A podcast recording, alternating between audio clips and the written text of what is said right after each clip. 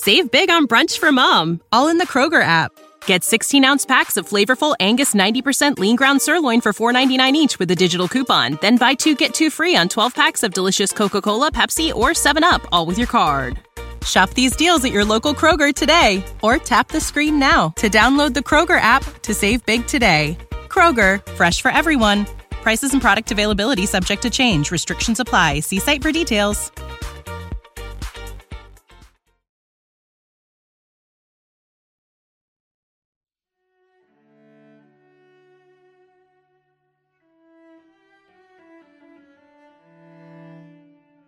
La muerte se inclinó hacia adelante para ver mejor la cara del hombre. En ese momento le pasó por la cabeza una idea absolutamente genial. Pensó que los expedientes de su archivo deberían tener pegadas las fotos de las personas de quien se refieren. No una foto cualquiera, sino una tan avanzada científicamente que, de la misma manera que los datos de la existencia de esas personas van siendo de forma continua y automática actualizados en los respectivos expedientes, también la imagen de las personas iría mudando con el paso del tiempo. Desde el niño con la piel arrugada y sonrosada en los brazos de la madre, hasta el día de hoy, cuando nos preguntamos si somos realmente aquellos que fuimos, o si algún genio de la lámpara no nos irá sustituyendo por otra persona a cada hora que pasa. El hombre vuelve a moverse. Parece que va a despertarse, pero no. La respiración retoma la cadencia normal, las mismas trece veces por minuto. La mano izquierda reprosa sobre el corazón, como si estuviera a la escucha de las pulsaciones. Una nota abierta para la diástole y una nota cerrada para la sístole. Mientras la derecha, con la palma hacia arriba y los dedos ligeramente curvados, parece estar a la espera de que la otra mano venga a cruzarse con ella. El hombre tiene un aspecto de persona de más edad que los 50 que ha cumplido.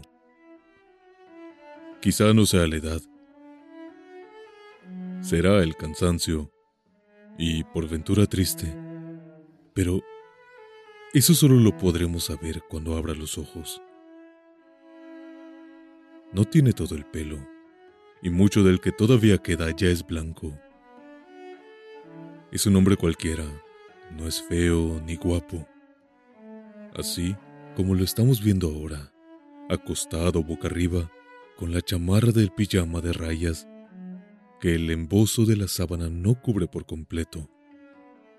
Nadie diría que es el primer violonchelista de una orquesta sinfónica de la ciudad, que su vida discurre entre las líneas mágicas del pentagrama. Quién sabe si, también en busca del corazón profundo de la música, pausa, sonido, sístole, diástole. Todavía resentida por los fallos en los sistemas de comunicación del Estado, pero sin la irritación que experimentaba cuando venía hacia aquí, la muerte mira la cara adormecida y piensa vagamente que este hombre ya debería estar muerto, que este suave respirar, inspirado, expirando, ya debería haber cesado, que el corazón que protege la mano izquierda ya tendría que estar parado y vacío, suspendido para siempre en la última contracción. Ha venido para ver a este hombre y ahora ya lo ha visto. No hay en él nada especial que explique las tres devoluciones de la carta color violeta. Lo mejor que puede hacer después de esto es regresar a la fría sala subterránea de donde vino para descubrir la manera de acabar de una vez con la maldita casualidad que hizo que este cerrador de violonchelos un sobreviviente de sí mismo. Para espolear su propia y ya declinante contrariedad, la muerte usó estas dos agresivas parejas de palabras. Maldita casualidad. Cerrador de violonchelos. Pero los resultados no estuvieron a la altura del propósito. El hombre que duerme no tiene ninguna culpa de lo que ha sucedido con la carta color violeta, ni por remotas sombras podría imaginar que está viviendo una vida que ya no debería ser la suya. Y que si las cosas fueran como deberían ser, ya tendría que estar enterrado hace por lo menos ocho días. Y el perro negro andaría ahora recorriendo la ciudad como loco en busca de dueño. O estaría sentado, sin comer ni beber, a la entrada del edificio, esperando a que regresara. Durante un instante, la muerte se soltó a sí misma. Se expandió hacia las paredes, llenó todo el cuarto y se alongó como un fluido hasta la sala de estar contigua.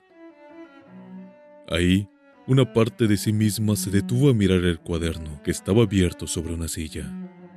Era la suite número 6, opus 1012 en re mayor, de Johann Sebastian Bach, compuesta en Cothen, y no necesitó haber aprendido música para saber que fue escrita, como la nona sinfonía de Beethoven, en la tonalidad de la alegría, en la unidad de los hombres de la amistad y del amor.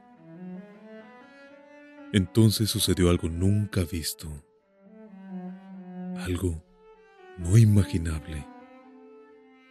La muerte se dejó caer sobre las rodillas. Era toda ella, ahora un cuerpo rehecho.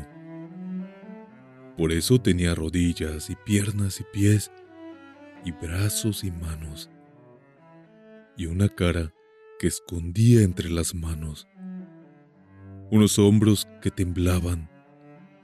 No sabe por qué. Llorar no será. No se puede pedir tanto a quien siempre deja un rastro de lágrimas donde pasa, pero ninguna de ellas es suya.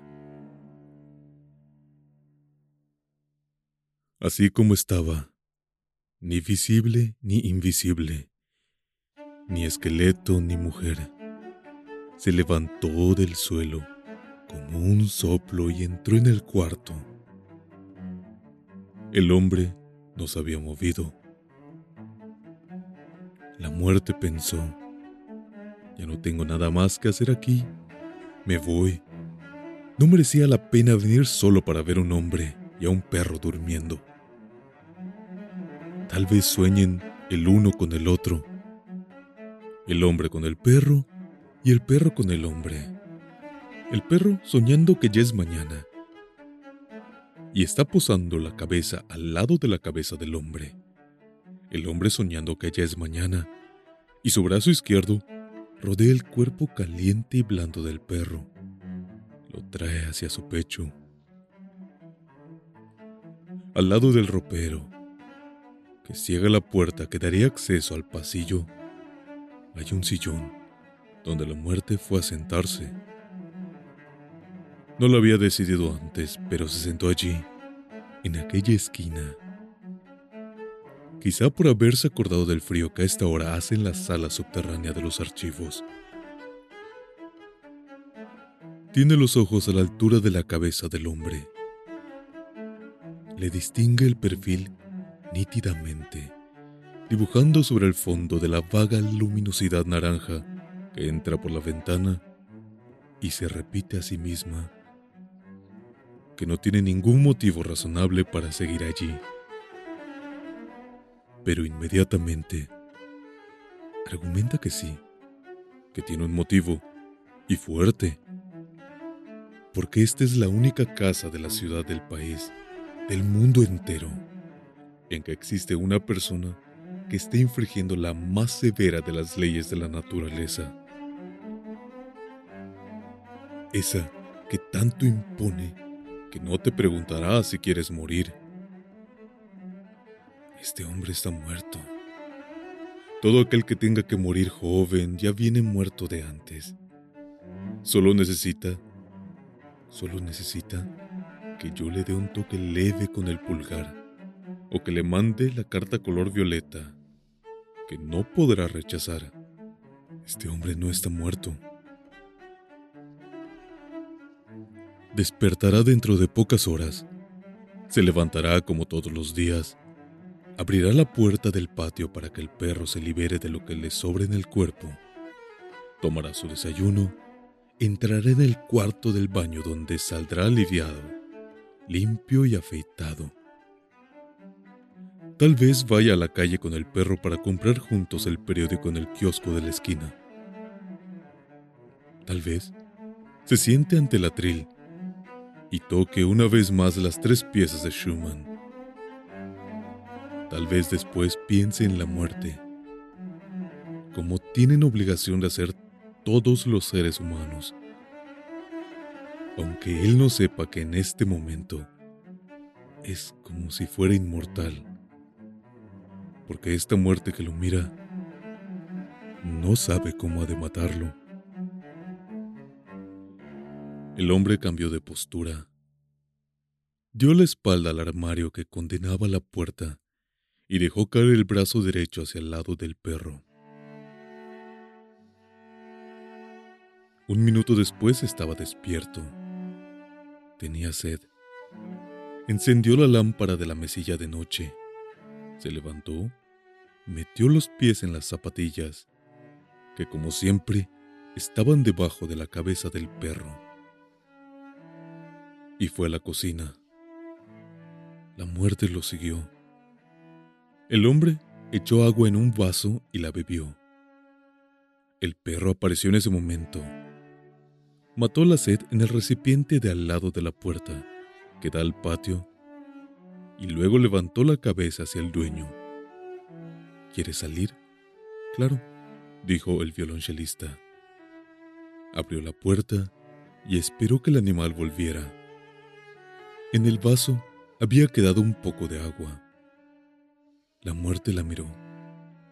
Hizo un esfuerzo para imaginar qué sería la sed pero no lo consiguió. Tampoco lo consiguió cuando tuvo que matar de sed en el desierto. Pero entonces ni siquiera lo había intentado. El animal ya regresaba moviendo el rabo. Vamos a dormir, dijo el hombre. Volvieron a la habitación. El perro dio tres vueltas sobre sí mismo y se echó enroscado.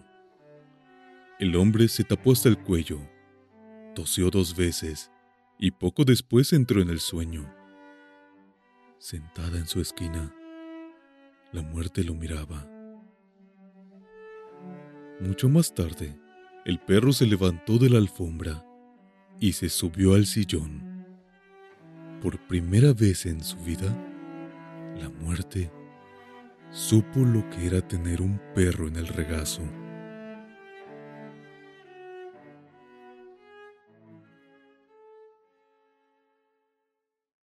¿Quieres regalar más que flores este Día de las Madres? The Home Depot te da una idea. Pasa más tiempo con mamá plantando flores coloridas, con macetas y tierra de primera calidad para realzar su jardín. Así sentirá que es su día todos los días. Llévate tierra para macetas Bigoro por solo $8.97 y crece plantas fuertes y saludables dentro y fuera de casa. Recoge en tienda y sigue cultivando más momentos con mamá en The Home Depot. Haces más, logras más. Más detalles en homedepot.com diagonal delivery.